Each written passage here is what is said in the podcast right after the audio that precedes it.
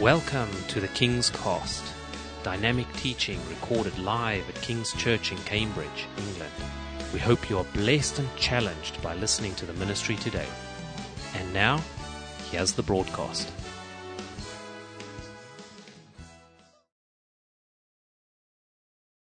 La palabra de hoy es, para ti, ¿qué significa la Navidad? Vamos a leer Lucas, capítulo 2, del versículo del 1 al 20. Lucas, capítulo 2, del versículo del 1 al 20. Aconteció en aquellos días que se promulgó un edicto de parte de Augusto César que todo el mundo fuese empadronado. Este primer censo se hizo siendo Sirenio gobernador de Siria. E iban todos para ser empadronados, cada uno a su ciudad. Y José subió de Galilea, de la ciudad de Nazaret, a Judea, a la ciudad de David, que se llama Belén, por cuanto era de la casa y familia de David, para ser empadronado con María, su mujer, esposada con él, la cual estaba encinta. Y aconteció que estando ellos allí, se cumplieron los días de su alumbramiento, y dio a luz a su hijo primogénito, y lo envolvió en pañales, y lo acostó en un pesebre, porque no había lugar para ellos en el mesón. Versículo 8. Había pastores en la misma región que velaban y guardaban las vigilias de la noche sobre su rebaño. Y he aquí, sé que se presentó un ángel del Señor, y la gloria del Señor los rodeó del resplandor y tuvieron gran temor. Pero el ángel les dijo, no temáis, porque aquí os doy nuevas de gran gozo, que será para todo el pueblo, que os ha nacido hoy en la ciudad de David un Salvador, que es Cristo el Señor. Amén. esto os servirá de señal, hallaréis al niño envuelto en pañales, acostado en un pesebre. Y repentinamente apareció con él ángel una multitud de las huestes celestiales que alababan a Dios y decían, Gloria a Dios en las alturas y en la tierra paz y buena voluntad para con los hombres. Sucedió que cuando los ángeles se fueron, de ellos al cielo, los pastores se dieron unos a otros. Pasemos, pues, hasta Belén y veamos esto que ha sucedido y que el Señor nos ha manifestado. Vinieron, pues, y apresuradamente y hallaron a María y a José, a José y al niño acostado en el pesebre y al verlo dieron a conocer lo que se les había dicho acerca del niño. Y todo lo que oyeron se maravillaron de lo que los pastores les decían. Pero María guardaba todas estas cosas, meditándolas en su corazón. Y volvieron los pastores glorificando y alabando a Dios por todas las cosas que habían oído y visto como se les había dicho. Barto les va a dar la palabra ahora. Nuevamente me es un gusto enorme estar aquí con ustedes y en especial es un gozo poder hablar sobre la Navidad, sobre el propósito de Dios en la venida de Jesucristo. Ah, hace doce días fue mi cumpleaños. Cuarenta y cinco años llevo ahora de creyente. ¿sabes? 45 años.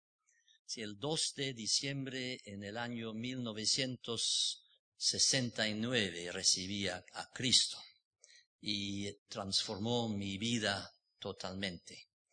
ah, y le doy gracias por eso. Ah, voy a decir unas cosas, me parece sencillas, nada complicado hoy día. Ustedes van a pensar, bueno, sí, lo sabemos eso, o espero que sea así, que lo ya sepan. Pero les voy a poner unas preguntas y la primera es esta. Para ti, ¿qué significa la Navidad? Y me doy cuenta que no es justo ponerles a ustedes esta pregunta sin estar dispuesto yo mismo a contestarla también. Entonces, para mí, ¿qué significa la Navidad? Y procuraré contestar de dos maneras. Primero contando lo que solemos hacer nosotros en mi familia, cómo va la Navidad en mi casa. Y por segunda parte, reflexionando de otro punto de vista, un punto, punto de vista mucho más importante al que tengo yo. Bueno, la Navidad. Para mí es cuando toda la familia se reúne. Tengo cuatro hijos y dos nueras y dos nietos y todos estaremos en la casa unidas y será lindísimo.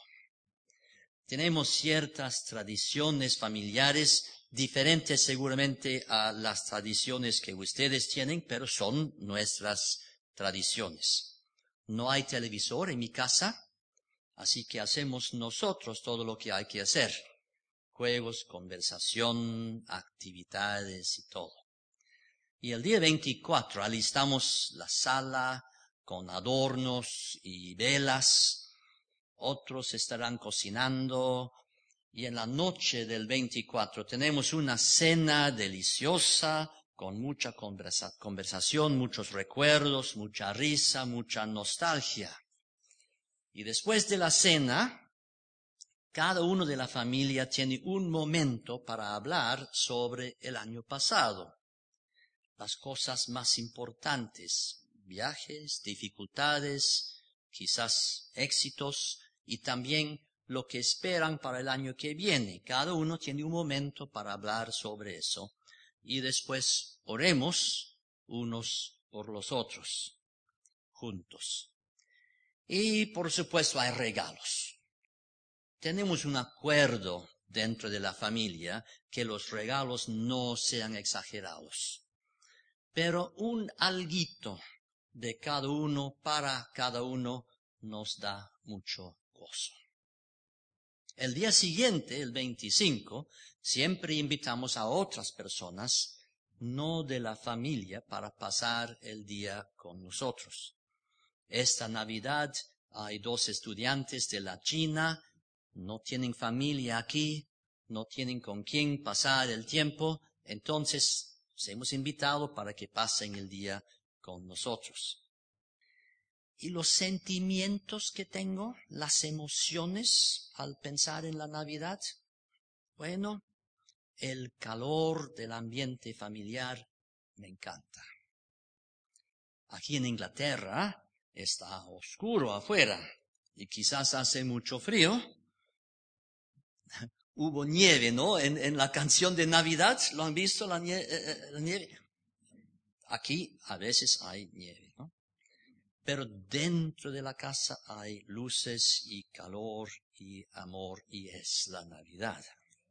Para ustedes es igual. Seguro que tendrán ciertas tradiciones diferentes, la comida será diferente, quizás cómo lo hacen también, pero supongo que para la mayor parte los sentimientos, la nostalgia, el calor del ambiente familiar, les calará hondo también.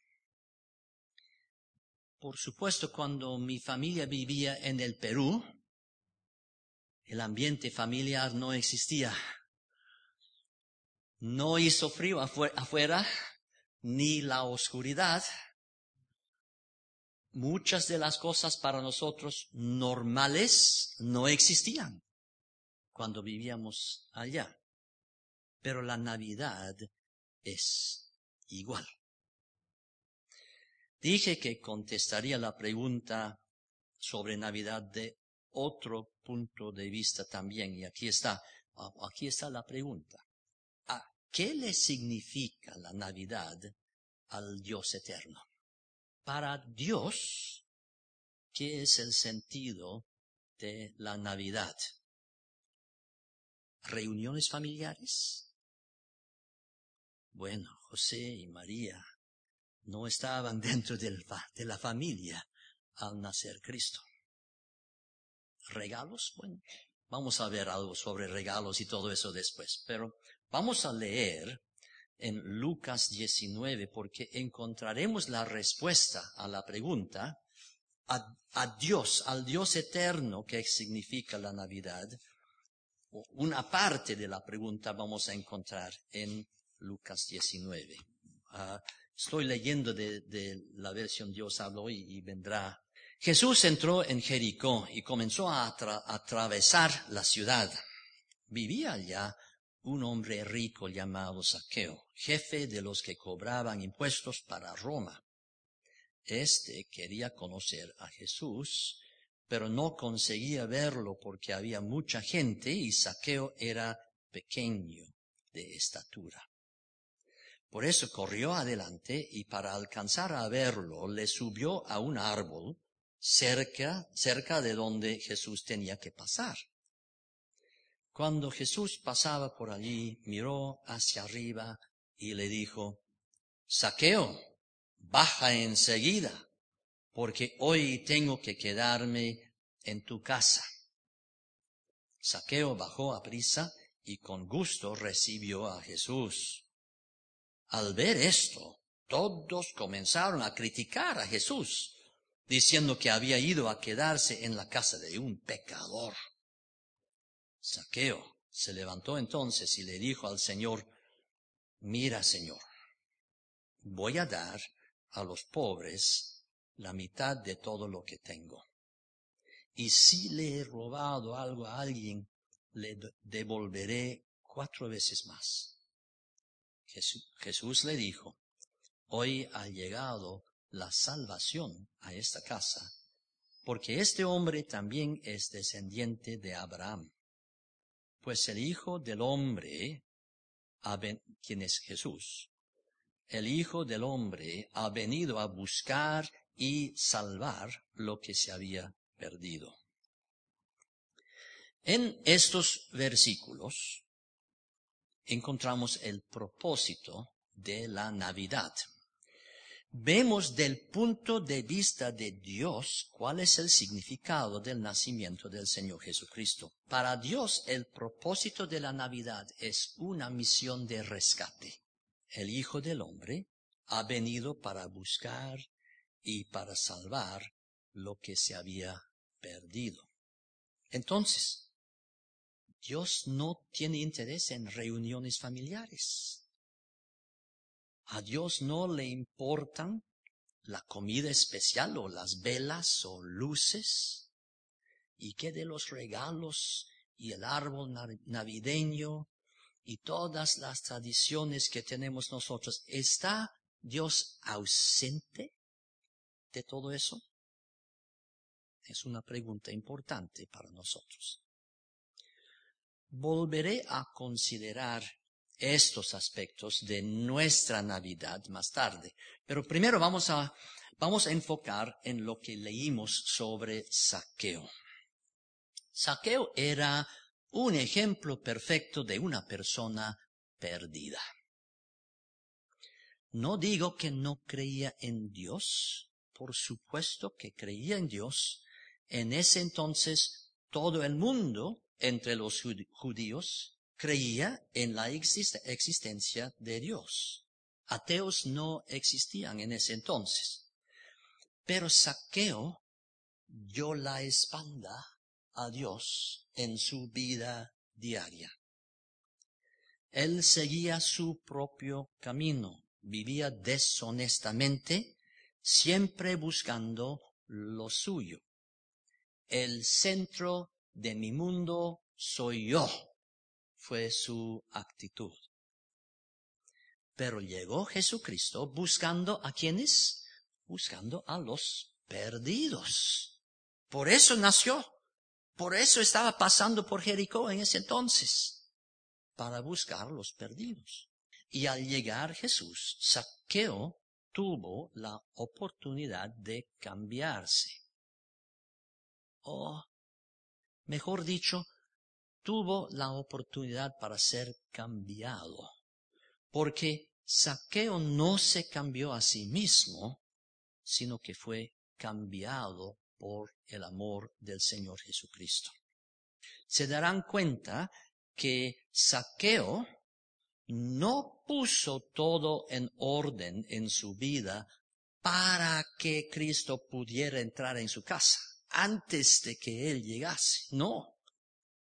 Cristo se invitó a sí mismo cuando Saqueo estaba todavía perdido.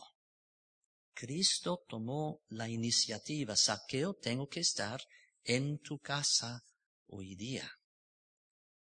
Cristo no nos dice, como unos piensan, no nos dice, si tú puedes mejorarte lo suficiente, si tú puedes esforzarte bastante para ser persona buena, entonces vendré para estar contigo. Pero si no lo haces, me quedo afuera.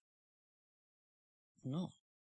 Cristo no le habló de esa manera a Saqueo y no nos habla así a nosotros tampoco. Jesús no nació para buscar a los buenos. No vino para estar con los que se habían hecho muy, muy puros, muy religiosos. Él nació, Él vino para buscar y para salvar a los perdidos. Si tú te consideras bueno, santo, puro, no te está buscando Jesús. Cuando Jesús entró en la casa de Saqueo, algo ocurrió en la vida del hombre chiquitito. Algo profundo, algo que le sacudió hasta los raíces de su ser. Se encontró cara a cara con Jesús, con el Señor Todopoderoso. Hasta ese momento, la experiencia de saqueo en su vida con personas buenas, personas religiosas, como los fariseos, por ejemplo, la experiencia de saqueo hasta ese punto fue puro rechazo. Cada día experimentaba ese odio y ese rechazo de parte de los buenos. Hombres como usted no deben existir, fue la actitud de las personas alrededor de él. Seguramente se sentía saqueo sucio, aislado, un hombre ajeno a los demás o la mayor parte de los demás, y en especial ajeno a las personas buenas o santas. Pero aquí vino Jesús, la persona más santa que puede existir, brillando con una pureza incomparable, de, de una manera que los fariseos nunca tenían una santidad total. ¿Y le rechazó a Saqueo como los demás? No. Con amor le dijo que quiso pasar tiempo en su presencia, en su casa.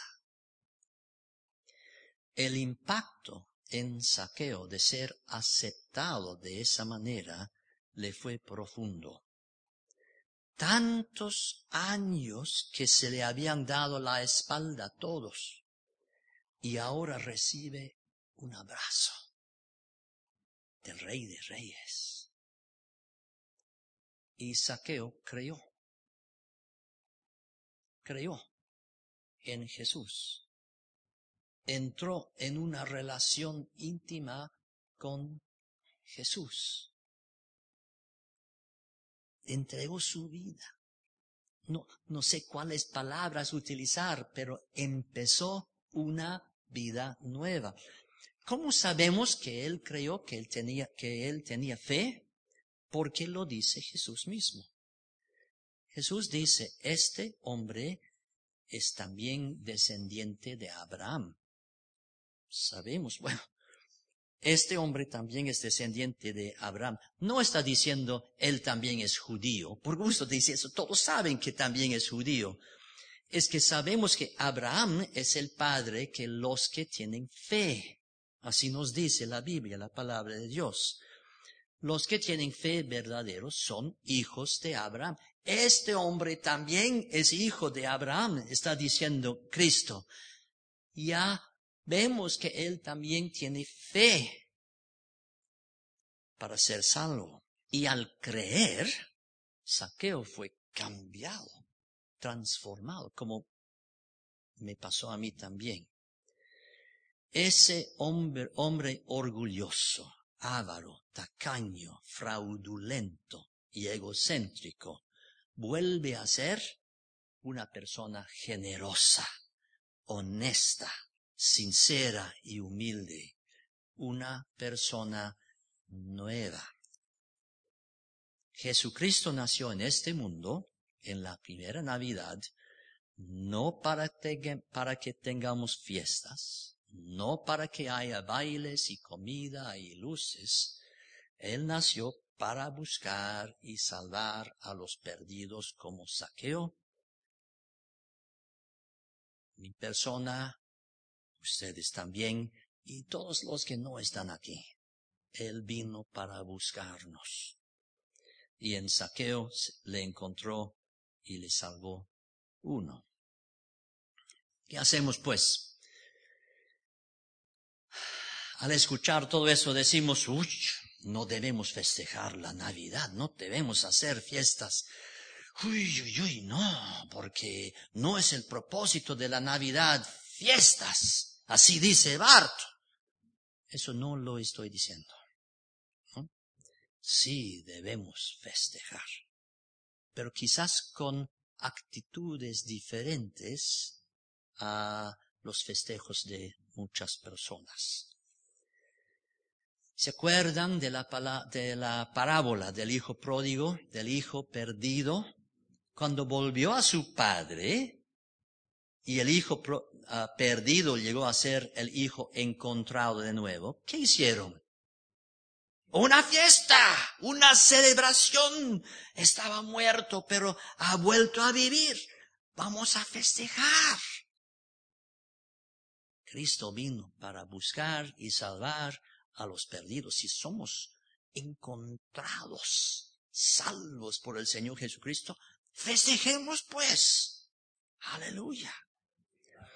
El domingo pasado, una señorita de la China escuchó el mensaje de la salvación y por primera vez creyó en el Señor Jesucristo. Han Lu se llama. Ese fue el domingo pasado. Sus amigos el día miércoles organizaron una fiesta para celebrar su nueva vida. Así debe ser.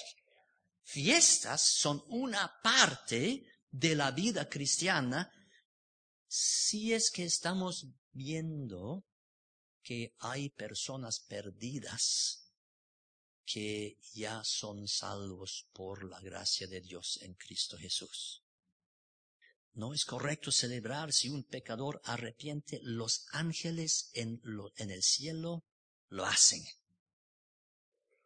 Entonces, en la Navidad es lindísimo que la familia y los amigos se puedan reunir y que la comida sea rica. Está muy bueno que haya luces para recordar que Cristo vino para ser la luz del mundo.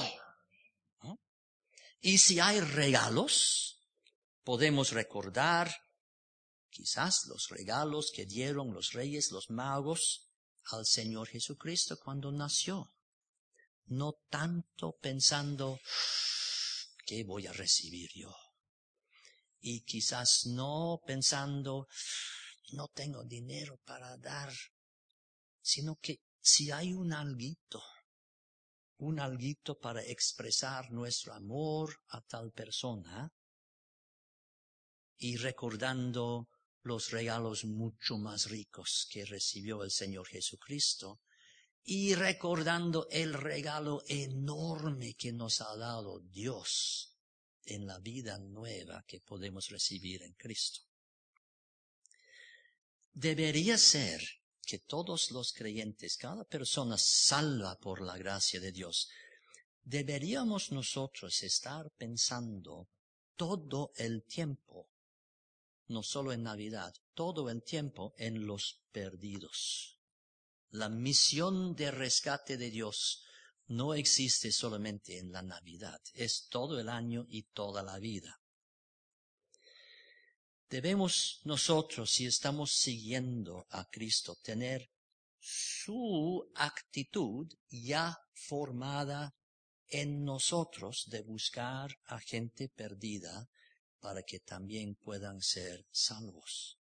Pero quizás en especial en esta temporada de Navidad es preciso que la misión de rescate del Señor Jesucristo esté en el centro de todo lo que pensamos y todo lo que hacemos, porque hay mucha tentación en las fiestas y en la comida y en los adornos en la casa de olvidarnos del Señor Jesucristo, ¿no es verdad? En la vida de Saqueo hubo seguramente muchas fiestas antes de su encuentro con Dios en el Señor Jesucristo. Habrá festejado saqueo varias veces con sus amigos que también cobraban impuestos. Fiestas mundanas, fiestas quizás inmorales, fiestas celebradas con la espalda hacia Dios. Que nuestras fiestas esta Navidad no sean con la espalda hacia Dios, pensando solamente en lo que tengo, lo que recibo, etcétera, etcétera. Que nuestras fiestas navideñas sean llenas de la presencia de Dios en cada aspecto, que incluyan a personas aisladas, personas que no tengan el calor de un hogar o una familia aquí, que incluyan en especial a los perdidos. Sí, que incluyan a los creyentes que no tengan casa aquí, pero también a los perdidos, porque quizás esta Navidad puede ser para ellos el empiezo de una vida nueva en el Señor Jesucristo. Les deseo Navidades muy felices. Les deseo Navidades llenas de la presencia de Dios, y les deseo las bendiciones más ricas y algo más. Les deseo que esas bendiciones también se derramen por medio de ustedes para que los perdidos sean salvos esta Navidad. Thank you for listening, and we trust that the Word of God has inspired you today. For further information about King's Church or to access our large archive of other recordings, go to www.kingscambridge.org. If you're listening on iTunes, we would love you to leave us some feedback. God bless and goodbye.